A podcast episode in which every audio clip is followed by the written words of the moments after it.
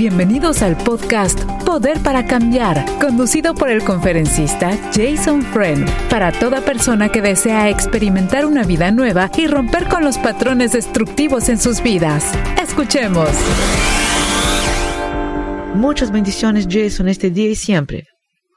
Igualmente, Sí. igualmente. Muchas en gracias. mi caso, estoy muy contento porque el Señor siempre provee la necesidad, nunca nos deja como huérfanos y Ay, en sí. realidad no, no tenemos por qué quejarnos. ¿Cómo te encuentras? Gracias a Dios. Y, y dijiste todo, Jason. El Señor jamás nos abandona a, a los que realmente hemos entregado nuestro corazón a Él. Por eso es tan importante, ¿no? Tan importante programas como este, ¿no? Para abrir los ojos eh, y también los ojos espirituales de muchas personas, ¿no? Así Eh, es. Repetimos el número de teléfono si usted quiere una vez más a conversar, hacer una pregunta a Jason y obtener su opinión durante el programa 1888-727-8424. Una pregunta muy interesante. Estábamos esperando, creo, esta pregunta, Jason. Eh, Dice lo siguiente la persona. Jason, ¿qué piensas acerca del mandato de Jesús para amar a nuestros enemigos en estos tiempos de guerra? Muy Bueno, interesante. eh, claro, muy interesante y no creo que sea una sugerencia. yo creo que es un mandato. sí, sí. Pero la gente, sí, yo creo que no es una sugerencia, pero no, la gente no como que la- siempre lo descarta. La- a veces tenemos la tendencia como seres humanos de, como, como si fuera un buffet, tomar lo que queremos y evitar lo que realmente no, no me conviene, no me gusta. Y, pero, pero lo que pasa es que cuando el Señor dijo, mira, haz esto, eh, es algo que tenemos que hacer no es, no es una opción. Entonces, amar a nuestros enemigos es, es el mandato, porque Él sabe que si amamos a nuestros hijos, que eso va a desarmar mucho combustible en cuanto a las guerras.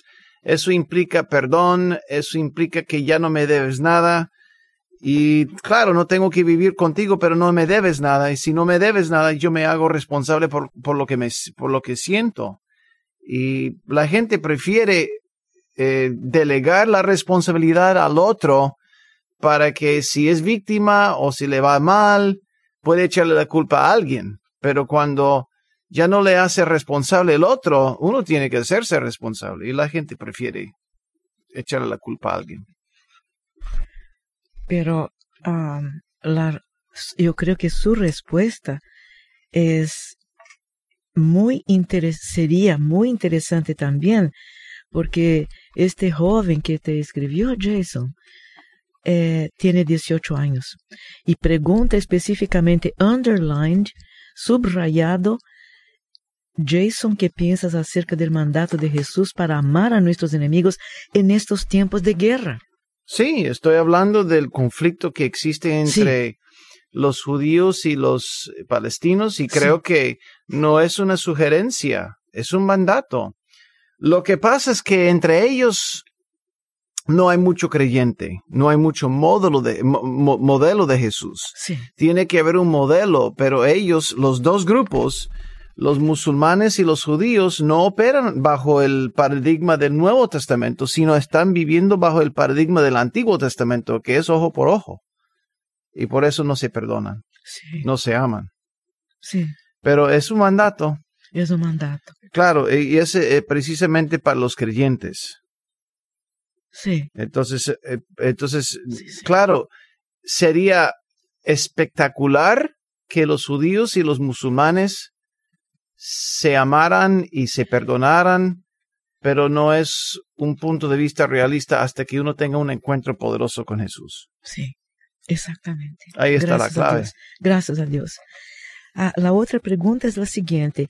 Es, ah, yo te digo sinceramente porque no la entendí por falta de conocimiento. Entonces, una amiga que escucha el programa dice lo siguiente, Jason, estuve leyendo una historia de dos hermanos anabautistas que perdieron la vida por su fe hace 100 años. ¿Usted conoce esta historia, Jason? No, Yo no, lo- no la conozco, pero no eh, son mártires y eso es parte de lo que era es la consecuencia de un movimiento misionero. No me diga, Jason. Y cuando sí, los misioneros, muchos misioneros tenían que sacrificar su vida por el propagar el evangelio. hay muchas historias aún en América Latina. Hay muchas historias en, en, en, de Asia, de África, de gente que ha sacrificado su vida y al final ya a través de esa muerte miles ah, se han entregado después. Sí, qué interesante pregunta. Jason, ¿qué quiere decir los anabautistas? Fue el movimiento que, que llegaba o que estaba antes de los bautistas. No me diga. Daba, daba camino a los bautistas. Abría camino entonces.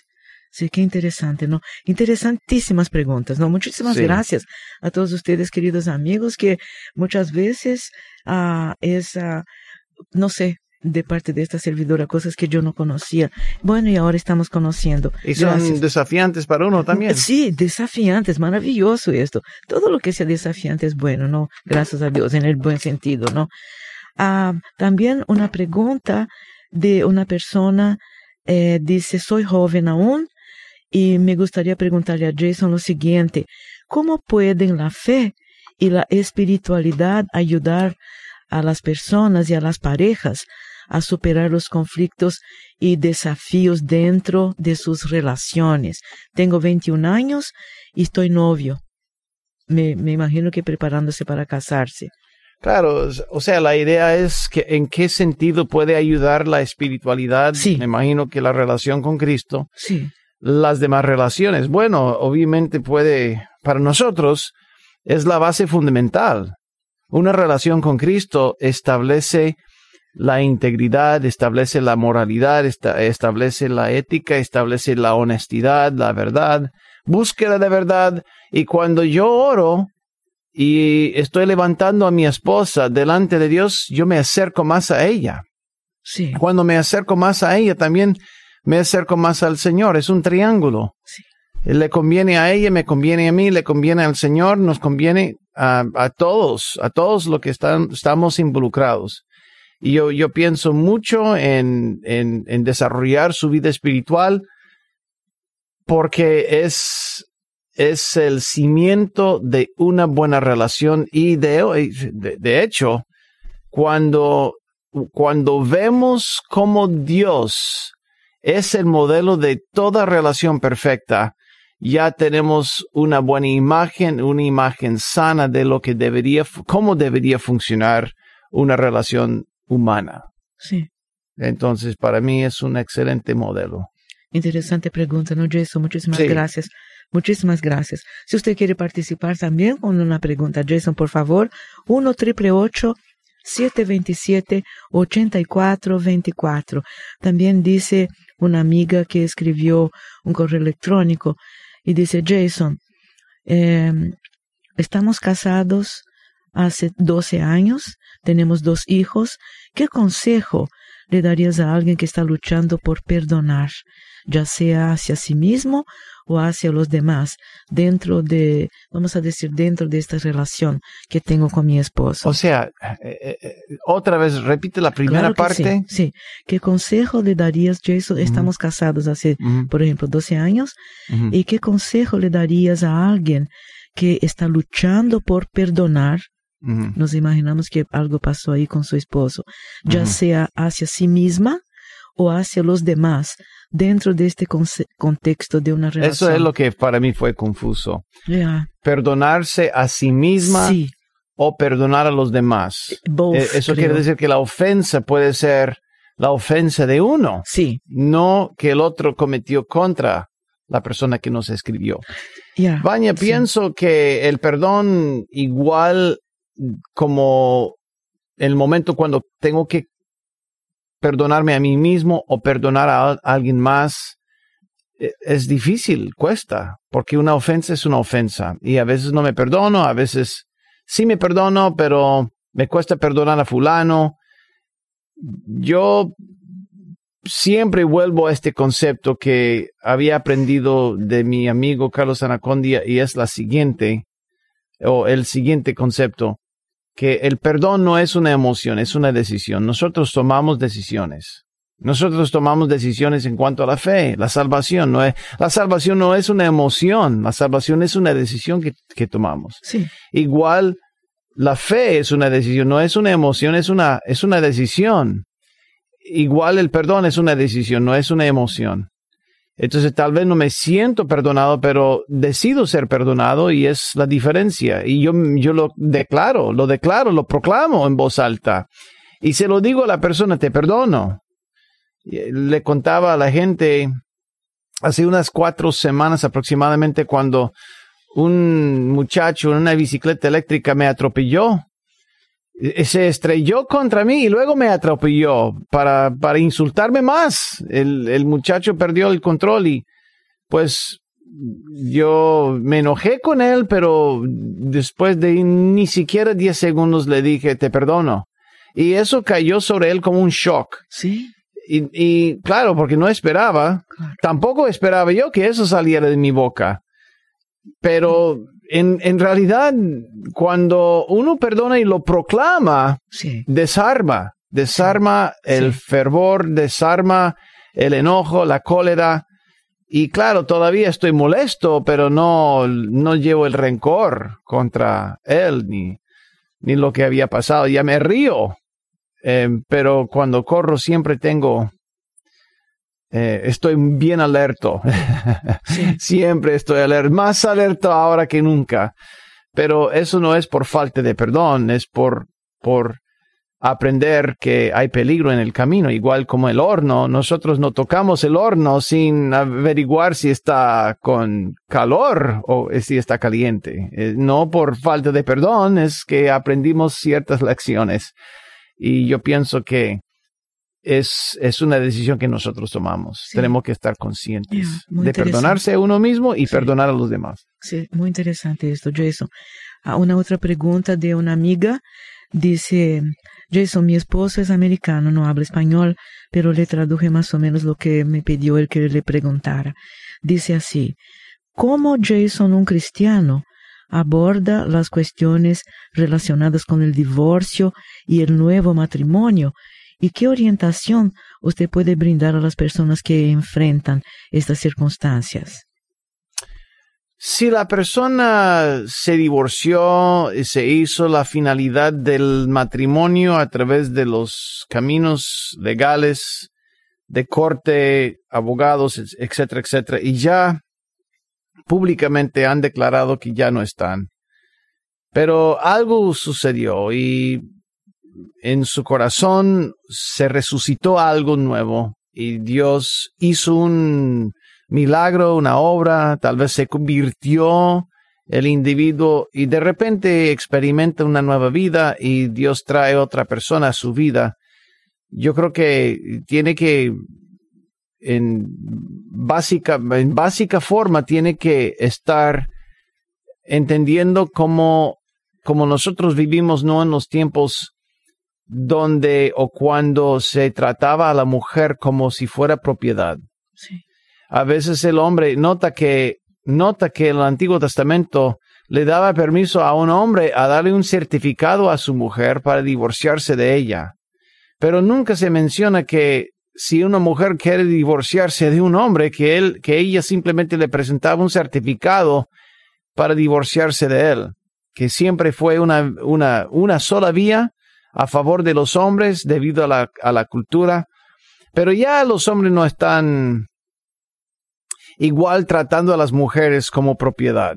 Sí. En ciertos casos sí, yo creo que hay machismo, todavía existe una tendencia, pero oh, generalmente alrededor del mundo no estamos tratando a la mujer igual como antes. Entonces hay, hay momentos cuando el divorcio, que es muy desafortunado, no, Dios nunca está a favor del divorcio, pero cuando uno decide y uno cumple y termina su, di- su divorcio, ya no se puede retroceder la cinta. Ya las cosas eh, continúan. Sí. Igual cuando, cuando una mujer queda embarazada porque alguien la violó, eso no anula el valor de, de, de la criatura que está en su vientre. Sí. Aunque fue algo pecaminoso, algo abusivo, algo violento en su concepción, ya la vida de que viene después puede ser una gran bendición. Sí. Yo soy eh, evidencia de esto, yo soy testigo de esto, que pues mis padres habían experimentado divorcios antes que yo, Sí. pero yo soy el producto por la gracia de Dios. Y quién sabe cuáles son los planes de Dios. Si alguien me hubiera dicho que el nacimiento de Jason Friend no fue la voluntad de Dios, yo, ¿qué, qué le digo? ¿Qué le digo? Pero se divorciaron dos veces mis padres antes de conocerse Sí. Y fue concebido antes de su matrimonio. ¿Qué, sí. qué, qué le digo? Bueno, tal vez debería no tal vez no debería existir yo. No, yo, yo, yo sé que yo existo dentro del plan de Dios. Claro, Entonces, quién sabe. Dios no, no aprueba, pero Él nos ayuda a hacer de tripas chorizo. Sí. O mejor, no, no simplemente chorizo, sino un banquete increíble. Por su gracia Hacer de tripas un banquete increíble. Absolutamente.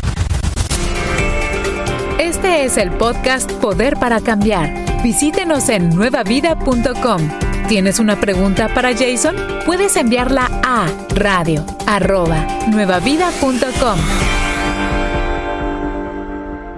Jason, eh, nosotros, muy interesante una pregunta que una amiga está haciendo en este momento. Ella dice lo siguiente, Jason, mi esposo nació de una familia espiritualmente bien tradicional y yo en una familia totalmente cristiana, eva- evangélica, ¿no? Ella dice, y él siempre me pregunta esto, ¿cómo explicar la tradición de fe, la existencia del mal y el sufrimiento en el mundo? Porque él dice, yo no entiendo esto. Entonces, ¿cómo tú eh, naciste en, ah, en una familia evangélica, particularmente en el contexto de un Dios que es tan bueno y tan y, y totalmente poderoso, ¿no? Ujú. Él ah, quisiera una explicación, si puede, por favor, Jason. Claro. Entre la iglesia católica, la tradicional, entre la iglesia católica, protestante, evangélica, Sí, pentecostal, todas las denominaciones, la raíz del mal, básicamente, teológicamente hablando, es la misma cosa. Que dentro de un periodo, no puedo decir tiempo, porque no sabía si había tiempo en aquel entonces, Satanás, Lucifer, Lucifer eh, tomó la decisión de, de llegar a ser igual a Dios. Y debido a una guerra que sucedió en, las, en los lugares celestes, eh, se llevó con él un tercio de los ángeles. Ahí fue el comienzo de la corrupción en, en, en la creación. Por lo menos que, que nosotros entendemos en, en nuestra historia. No estoy hablando de, de, de nadie más, simplemente nuestra historia.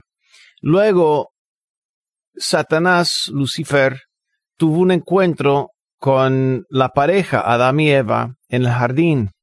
Ellos tomaron la decisión de igual, conocer igual como Dios. Es y fue la misma decisión que Lucifer había tomado, querer llegar a ser igual a Dios, fue la misma tentación que también la pareja que quiso asumir ese tipo de poder. El resultado fue una caída, la caída de la creación, la caída del ser humano, la caída de su, la corrupción de su alma, de su espíritu, su cuerpo aún. Entonces ya la vida que iba a ser permanente, que iba a ser para siempre, llegó a ser limitada la vida. También va a haber corrupción en las relaciones, corrupción en el cuerpo, el código genético, enfermedades, en el clima, en todo, todo, todo, todo, todo quedó corrupto. sí, Desde entonces, desde entonces Dios ha tenido una misión. La misión de Dios en la Biblia, generalmente hablando, es restaurar a su creación. Así es la misión de Dios. Y desde cuando cayeron los dos, en el jardín, la misión de Dios ha sido redimir y restaurar su creación. Y nosotros, los agentes de Dios, luchamos para ayudarle a Dios a que se restaure la creación. Por eso trabajamos en todos los frentes. Como misioneros, no simplemente nos enfocamos acerca del hambre, el Evangelio, vida eterna, bienestar, salud. También mm, ocupamos un poquito, nos, preocupamos por el clima, nos preocupamos por la basura tirada en la calle, nos preocupamos por, porque Dios está con la misión de restaurar toda la creación. Por eso no maltratamos los, a los animales, porque la conciencia de Dios es restaurar su creación, no hacer lo que nos dé la gana. Y la gente a veces siempre está señalando, lo que me preocupa de la pregunta es que la gente siempre está señalando, si Dios existiera, ¿por qué hay tanto mal en el mundo? ¿Por qué hay tanto sufrimiento? Así, ese, ese es el argumento eh, súper famoso entre mucha gente que critica a los que creen. Y yo siempre he respondido que podemos ver la mano de Dios a través de los agentes que se sacrifican y se matan para ayudar a aquellos que no les importa. Los bomberos que suben a los edificios para salvar la vida de alguien que ni siquiera sabe que existe. ¿Y por qué lo hacen? Porque Dios provoca algo en el ser humano para hacer una diferencia. Solo, solo hay una respuesta divina que puede explicar por qué un ser humano va a ponerse al riesgo para salvar la vida de otro. Ningún otro animal lo hace. Solo los seres humanos. ¿Por qué? Porque Dios está con la misión de restaurar su creación. Fue una respuesta larga, pero yo creo que... Sí, que vale la pena poner atención porque es muy importante la pregunta y la respuesta. Gracias, Jason. 1 triple 727 8424. Tenemos en línea un amigo oyente que quiere hacer una pregunta a Jason. Adelante, por favor. Sí, buenos días. Buenos días. Buenos días. Mire, tengo una pregunta ah, de parte de una amiga, no es directamente mía, pero me estaba preguntando algo que la verdad no tuve respuesta. Me estaba preguntando que su mamá de ella le echó la culpa a su hermano, que por la culpa del hermano ella se enfermó.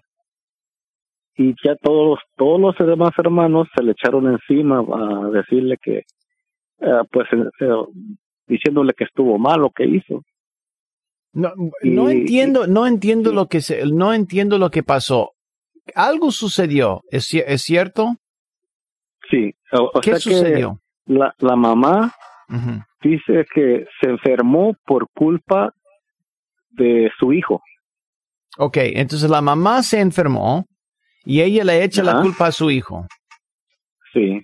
Y le, le, le da una explicación del por qué ella se enfermó debido al comportamiento de su hijo. Le dice, porque hiciste tal cosa, me enfermé. Es, eh, ella, ella, ¿así lo dijo? Y ella divulgó, ella divulgó lo que supuestamente, entre comillas, lo que hizo el muchacho. Sí, se lo dijo a los demás. ¿Qué dijo? Entonces los demás le, dijo que por la culpa de él, así, así le dijo. ¿La, culpa, de qué? Tuya, yo, yo me enfermé. Sí, pero la culpa de qué acción? Sí, por la culpa tuya porque tú ah, me estás reclamando de la herencia. Ay, claro. Sí. O sea, él está reclamando la, la herencia. Sí. Él quiere su herencia y por eso ella se enfermó. Según ella dice, pero dice dice esta hermana, dice esta hermana, pues la hija, la, la hija que no está de acuerdo dice porque mi mamá es, es una persona que chantajea a todos. Que ella es chantaje, ella chantajea a todos, es, es lo que... Sí, dice, es una manera de chantajearnos para ponernos en contra de mi hermano. Dice, y como yo no estoy de acuerdo, dice, porque somos cinco de familia y nomás yo soy mujer y los demás son varones. dice, y quiere que me ponga yo de su lado y que también me ponga en contra de mi hermano. Y yo sé que eso no es, ah, no es así, dice. Y yo no, estoy de acuerdo con ella y, hacemos reuniones y, y, a mí me echan también a un lado por lo mismo, porque quieren que esté de acuerdo con ella. Entonces, ¿cuál es la pregunta? Ya entendemos el contexto. ¿Qué, qué, qué hacer? Dice, me estaba preguntando qué, qué hacer en ese caso. digo, pues la verdad dije, es una situación, pues, de que yo pienso que alejarte de ellos. Si no Tal vez no de yo. Mira, lo que yo haría en, en, en, su, en su lugar es no alejarme de ellos, pero no tengo que hablar del asunto con ellos. Yo evitaría el tema. Y si alguien está tratando, ¿es un para qué? Son opiniones, son opiniones que no valen. ¿Qué hace? No hacen ninguna diferencia. Si yo opino que se enfermó o no se enfermó, eso no va a cambiar su estado. Y si está tratando de manipular o no, eso no va a cambiar su deseo de manipular o no manipular. Mi opinión no vale ni, el, ni la tuya. Así es lo que yo diría. Yo diría, mira, a todos los hermanos, yo no voy a opinar y yo prefiero no tener vela en ese entierro. Porque en realidad mi opinión ni la tuya va a cambiar las cosas. Si, nos, si nosotros no participamos en esto, mejor. Sería mejor entre mi hermano y ella, nada más. Porque en el momento de incluir a todo el mundo, causa divisiones familiares. Es exactamente lo que el enemigo quiere y lo que no, no quiere el Señor. Entonces, mejor no participar. Yo no me meto en los asuntos. Sí, pero, pero ese es el problema, que siempre que hay reuniones familiares, a, a, preguntarle eh, sobre eso o a, a seguir eh, trayendo al tema a la reunión.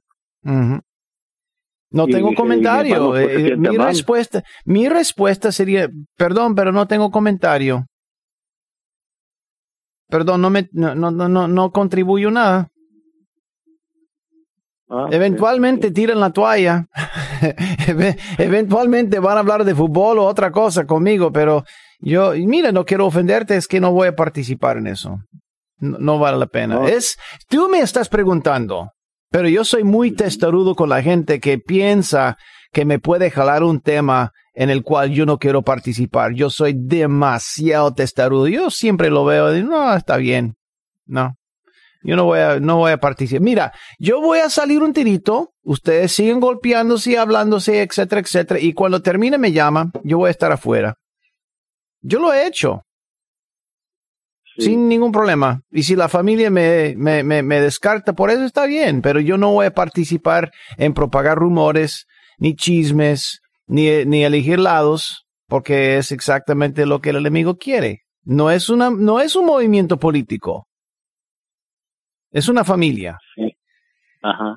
Y ellos quieren convertirlo en un movimiento político. Cuando no lo es, es una familia. Entonces yo les digo, eh, compórtense como familia no como una campaña política. por eso me está llamando, ¿no? Me, está preguntando qué haría yo.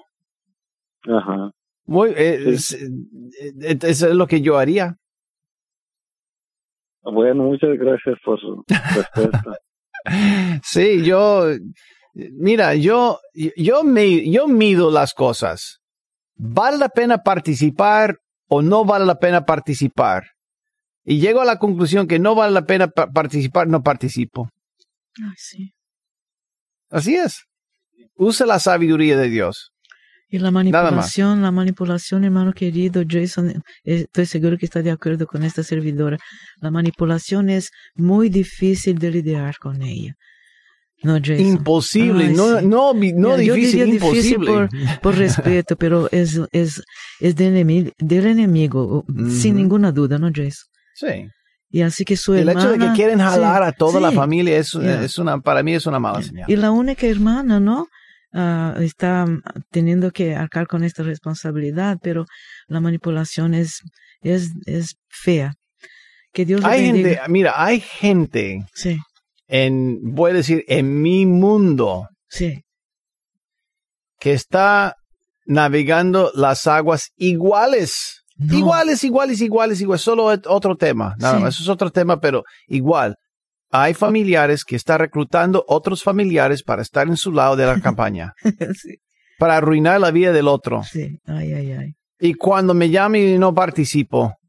Y se enojan conmigo. Yo, a, mí, no me importa que se enojen. Yo oro por ti todos los días. ¿Oraste por mí todos los días? ¿Oras por mí todos los días? Yo oro por ti todos los días, le digo. Sí. ¿Y, ¿Y por qué está orando por mí? Porque me imagino que tú necesitas la bendición de Dios en tu vida. Así le digo. Porque se pone, se pone a la defensa cuando le digo, mira, estoy orando por ti. Así lo dejo. Oro por ti todos los días y no voy a participar en eso. Sí. Es exactamente lo que Dios quiere que Jason Friend haga en momentos o situaciones de, esta forma. Pues, Pero Jason, una excelente idea para este querido amigo que cuya hermana, vamos a mm. decir, está solita entre todos los varones, ¿no? Estás escuchando el podcast Poder para Cambiar te invitamos a que lo compartas con todas las personas que conoces. Y si tienes una pregunta para Jason Friend, recuerda que la puedes enviar a radio@nuevavida.com. Adelante, amigo, por favor, con su pregunta. Hola, buenos días, hermano Jason. buenos días, hermano. Igualmente, gracias. Sí, señor. Dios los bendiga. Antes de nada, Vania, tengo una pregunta. Si puede contestar, ¿qué nacionalidad usted es? Ay, hermano, mi papá jugaba mucho conmigo. Cuando mi papá era vivo, era un hombre excepcional. Él jugaba mucho conmigo y decía, soy hija única, no tengo hermanos. Y él decía, hija, tú eres una mezcla de perrito loco con culebra ciega. Y yo diría, papá, ¿qué quiere decir esto? Y él se reía mucho. Yo crecí, hermano, en Río de Janeiro, en Brasil. Por esto tengo este acento raro pero de, de no, es, sangre. No es raro, es agradable. Sí, pero de sangre. La verdad, sí. de sangre es puro italiano, de parte de madre, de parte de padre, y de parte de abuelo, de parte de abuela, de todos. Así que ahí vamos, con la gracia de Dios. Eso explica mucho. Sí. Ay, Dios mío, santo Dios. Muchas gracias. Gracias a usted, hermano querido. Claro que sí. Bueno, pregunta Jason. Mira, ¿Qué opina usted respecto a la Virgen María de Guadalupe? Porque, porque en mí está de que mucha gente cree en ella, bueno, hablo de religiones. Unas religiones creen y otras no. La pregunta es, ¿quién no cree en ella o no quiere entender el papel de ella, ¿por qué? ¿Qué les motiva a no creer? Porque yo sí creo en ella. Bueno, mi pregunta sería la siguiente. ¿Por qué uno va a buscar un intermedio cuando uno puede ir directamente a la fuente? Yo creo que esa es la razón por la cual la gente no cree. Hablando de católicos, honestamente no sé por qué algunos no van a creer, porque ellos ya se han criado bajo el concepto de que los santos o las personas en el Nuevo Testamento, en el Antiguo Testamento, etcétera, etcétera, o desde entonces hasta la fecha, eh, ya ha experimentado una gracia con el Señor, ha aparecido en visiones con personas y, y entonces parte de la cultura y pues se presta. Pero en, en el mundo de los protestantes, el concepto, el concepto no es que esté en contra de ella como una persona, al contrario, yo creo que el concepto tiene más que ver como, ¿por qué vamos a buscar un intermedio en vez de buscar a la fuente directamente? Cuando, cuando Cristo se murió en la cruz de Calvario, se rompió la cortina que separaba el lugar santo, el santo de los santos, con todo lo demás. Y eso fue muy simbólico. Es algo que la Iglesia Católica cree, es algo que los protestantes van a, eh, creen también. entonces, eso es simbólico. ¿En qué sentido? Ya no hay necesidad de un intermedio. Ya no hay necesidad de un sumo sacerdote que va a interceder una vez al año por el pueblo, que nosotros, según Pablo, podemos entrar tal como somos, directamente a la presencia de Dios y tener contacto, tener una relación directamente con Él. No tenemos que pedirle a fulano ni fulana que haga esto por nosotros. Así es el concepto. Y no es porque no crean, es porque ¿para qué voy yo a desviarme para hablar con un intermedio cuando tengo yo el mismo acceso al trono? ¿Capta la, capta la idea? Sí, sí. Nada más, de, eso se trata. mira, cuando yo, cuando yo me paro en el escenario, la gente tiene un concepto. Voy, yo, sé, por, porque yo he aprendido de mis suegros esta forma. En América Latina o en los Estados Unidos o en Europa, Asia, yo digo lo siguiente, yo, yo lo aprendí de parte de ellos. Le digo a la gente, mira, Tú no necesitas que yo imponga la mano sobre ti para que Dios te sane. Ponte las manos en un lugar afectado en tu propio cuerpo y Dios va a usar tu fe para que te sanes. Y la gente como que no, no capta eso. No, no, yo he venido a esta reunión para que tú eres por mí. Yo digo, tú no necesitas un intermedio. Tú ya tienes acceso. Y sabes, amigo, ¿sabes quién se sana en reuniones así? La gente religiosa, no. La gente que ha estado en la iglesia católica por 20, no. La gente que se ha congregado en la iglesia evangélica, no. Es el novato que acaba de entrar de la calle, que no sabe nada de religión, que simplemente por fe lo cree. Y Dios lo sabe porque no ha sido contaminado con tanta historia religiosa. Y yo le digo, no tienes que tener intermedio, tienes direct, acceso directo al Señor. Y ellos como, como son tan novatos, dicen, ah, ok, lo creo. Y se impone la mano y se sana. Pero nosotros los, los otros viejos, ¿cómo necesitamos ayuda? Necesitamos un intermedio, una persona que tenga más fe que nosotros, cualquier apalancamiento, cualquier apoyo, cualquier respaldo. Vamos, pero el Señor dice, se rompió la cortina. Se rompió la cortina. Tú puedes buscar directamente la Esa es, nada más, amigo, la diferencia. ¿Capta la idea? Pregunta, Jason. Otra pregunta. ¿Sí me escucha, Jason? Sí, sí, sí, adelante. Ah, y bueno, ¿y qué idioma hablaba ella y por qué eligió español o eligió México? Porque Dios, como le dije anteriormente, Dios, por su gran misericordia, su misión desde cuando Adán y Eva pisaba la tierra, su misión ha sido restaurar su creación. Y siempre Dios elige misioneros para, para contextualizar el mensaje y el mensaje quepa bien dentro de la cultura por eso, cuando Cristo fue al pueblo de Israel, él hablaba hebreo. y si Dios va a mandar un misionero a México, te aseguro que va a hablar español. O si no, va a tener un excelente traductor, cualquiera de los dos. Entonces Dios siempre, cuando manda a alguien como mensajero, le da la habilidad o la capacidad de hablar su idioma. Porque es muy importante que la gente entienda el mensaje. No es que María hablara español desde nacimiento. No, es que no, es que si, si eso hubiera sucedido según las leyendas y las historias, seguramente sin duda alguna en mi, en mi alma hablaría español, porque así es el carácter de Dios. Dios habla en el idioma de la gente. Cuando Dios me habla, me habla en inglés. Ah, pero no es, la, no es el idioma preferido de Dios. ¿Ah? Cuando Dios habla a, los cubanos, habla en español. Claro, nosotros aquí en Radio Nueva Vida pensamos que el idioma de los cielos es el español, claro, pero lo decimos como broma, no como, como hecho. es cierto. ¿Contesté la pregunta? Otra cosa. Sí, adelante. otra cosa de eso. Al menos sí se tiene que respetar, ¿no? Me refiero a la Virgen María de Guadalupe.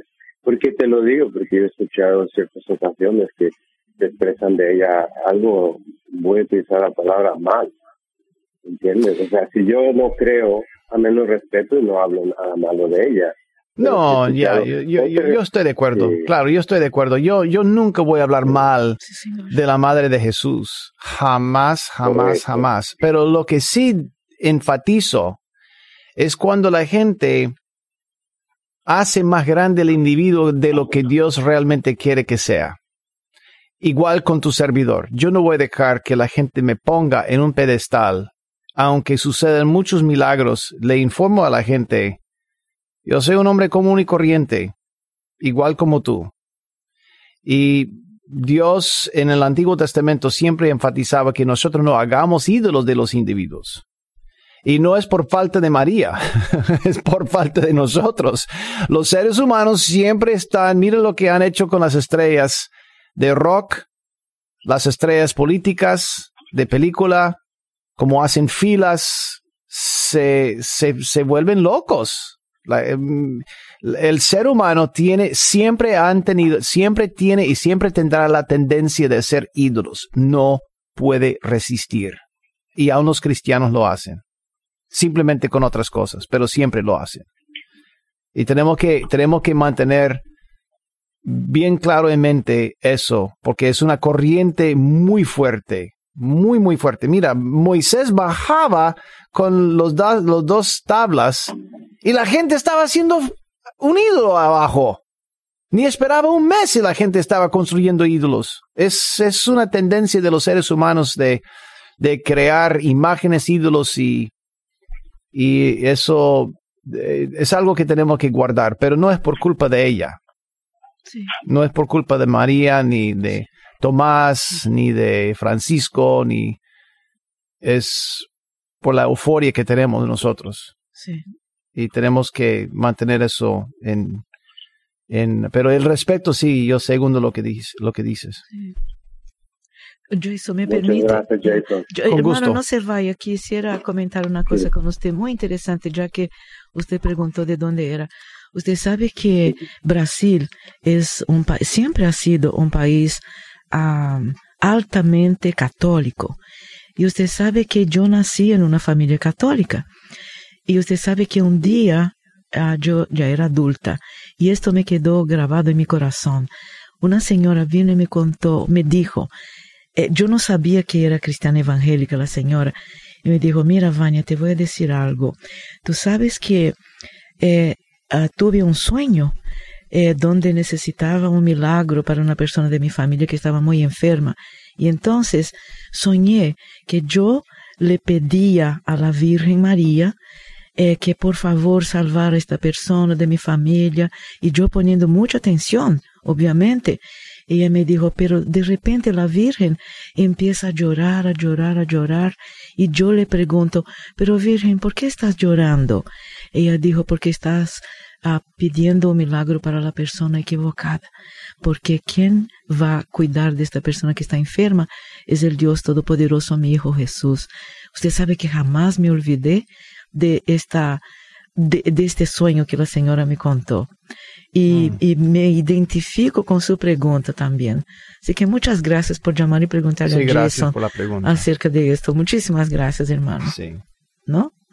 Al contrario, claro que agradezco. Excelente programa, Jason.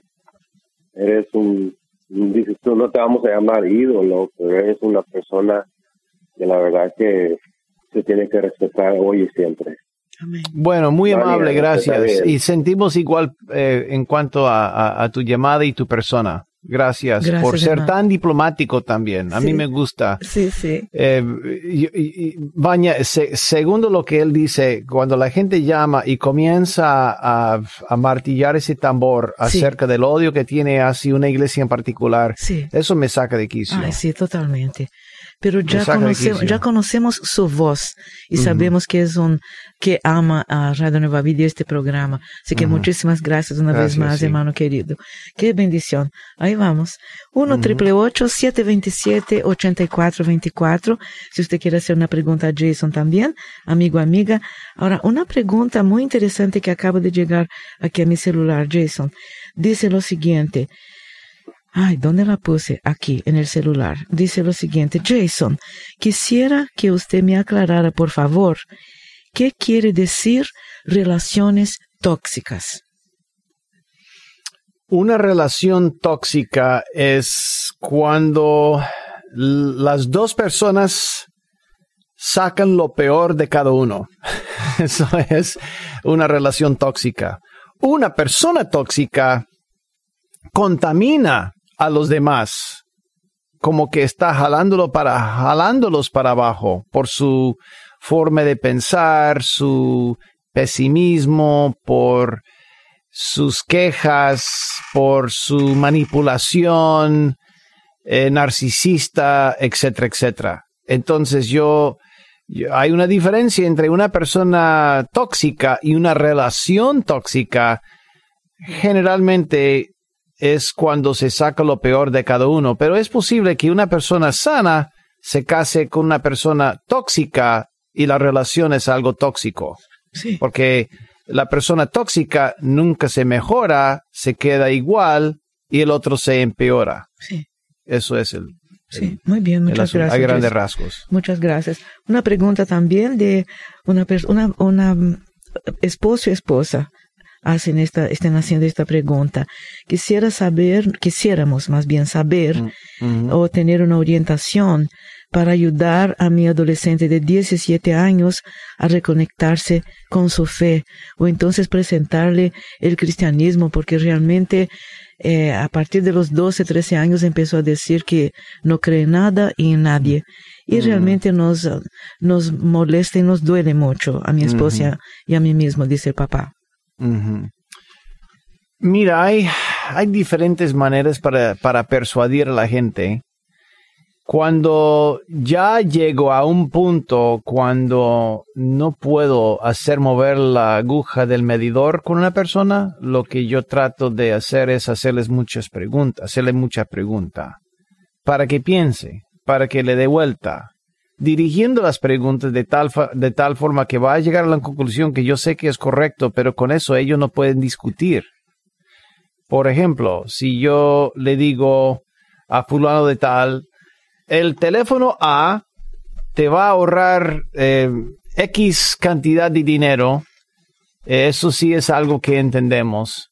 Entonces mi pregunta para ti es si te gusta ahorrar dinero. Sí.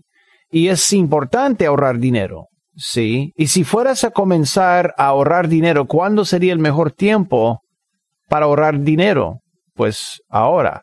Entonces ya tenemos tres respuestas donde dice sí, sí, ahora. Entonces, entre todas las opciones, ¿cuál sería lo mejor entre todas las opciones? Entonces se dice, bueno, eh, me imagino que teléfono A. Ah, muy bien. Entonces dijiste que ya quieres ahorrar dinero y que el mejor momento para ahorrar el dinero es esa hora. Entonces, ¿qué? ¿Qué vas a hacer con con la oportunidad de comprar. Sí.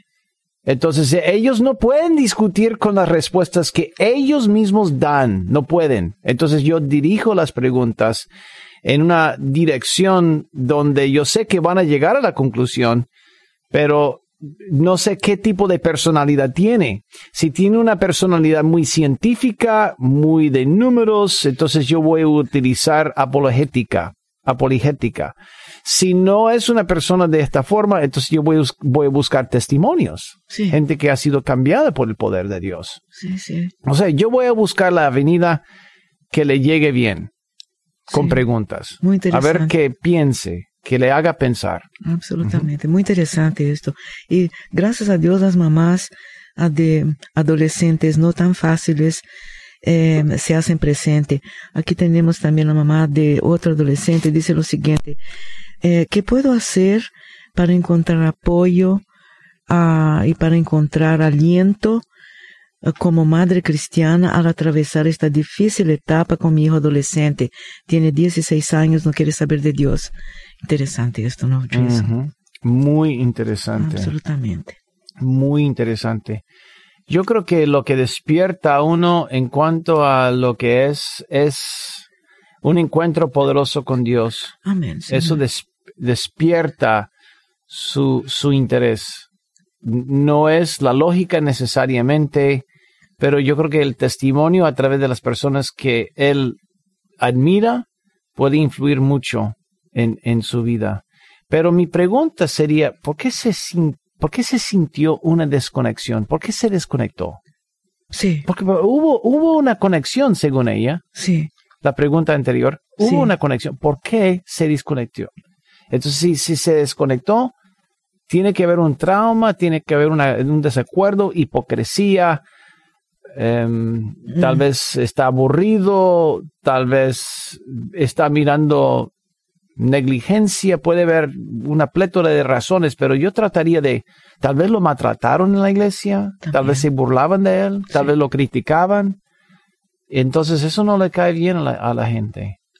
Sí. Ah, los creyentes en algunos casos son culpables de bullying espiritualmente. absolutamente. Y, no es correcto tampoco. Sí, infelizmente, ¿no, Jason? Infelizmente. Sí.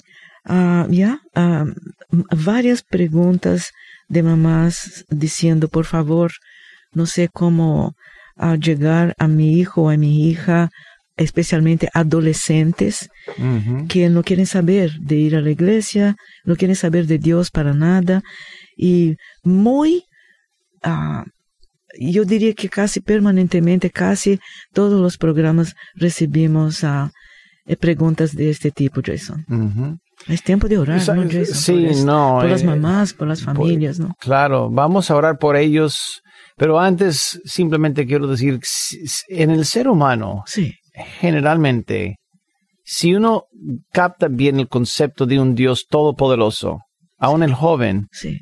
tendrá respeto por ese Dios. Amén. A menos que haya experimentado algo que le bloquee, que, le que, lo, que, que, lo ofenda, que lo, que lo desconecte. Y puede ser por la hipocresía o falta de amor en las iglesias. Por eso dice que no quiero nada que ver con Dios. Anota la diferencia en el lenguaje. No es que no, no es, no es que dice, no, no, no dice, no quiero nada que ver con la iglesia. Dice, no quiero nada que ver con Dios. Sí. Es porque una ofensa tiene que haber una ofensa por ahí. Ahí buscaría yo el remedio. Vamos a, orar. Señor, levantamos a tantas familias que ahora más que nunca necesitan un toque de Dios. Te pido, Dios, que tú intervengas y que tú hagas algo milagroso en la vida de cada uno que te está buscando. Tu palabra dice que tú recompensas el que te busca, que tú eres galardonador de todos aquellos que te buscan. Bendice a cada uno generosamente derrámate sobre cada persona, especialmente las madres cuyos hijos están lejos de tus caminos.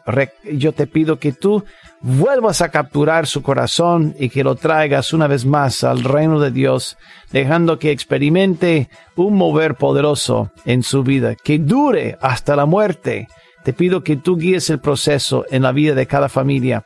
Dale salud divina a Baña, bendícela abrumantemente, Señor, en todo el sentido de la palabra. Gracias por ella y gracias por toda la red de Radio Nueva Vida, Radio Luz y también EMF. Y hasta la próxima, Señor, te pido que tú bendigas tremendamente a cada miembro de esta linda audiencia. Amén. Y amén. amén. Esto es todo por hoy en el podcast Poder para Cambiar. Gracias por escuchar la entrega de hoy. Recuerda que si tienes una pregunta para Jason Friend, puedes enviarla a radio.nuevavida.com. Hasta la próxima.